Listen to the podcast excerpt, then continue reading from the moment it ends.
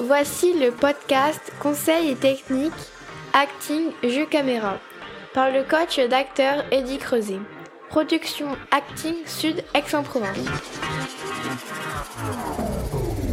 Et aujourd'hui, voici mes techniques pour créer l'émotion de la peur pour votre rôle. Premier conseil, identifiez les expressions corporelles et physiologiques de votre émotion que vous allez jouer. Pour la peur, le corps est tendu.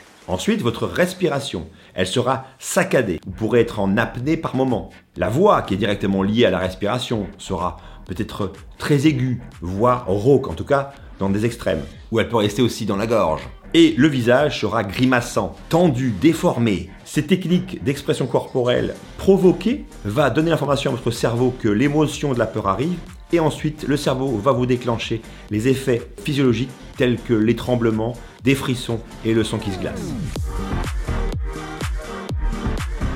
C'était le podcast Conseils et techniques Acting Jeu Caméra par le coach d'acteur Eddie Creuset. Production Acting Sud Aix-en-Provence.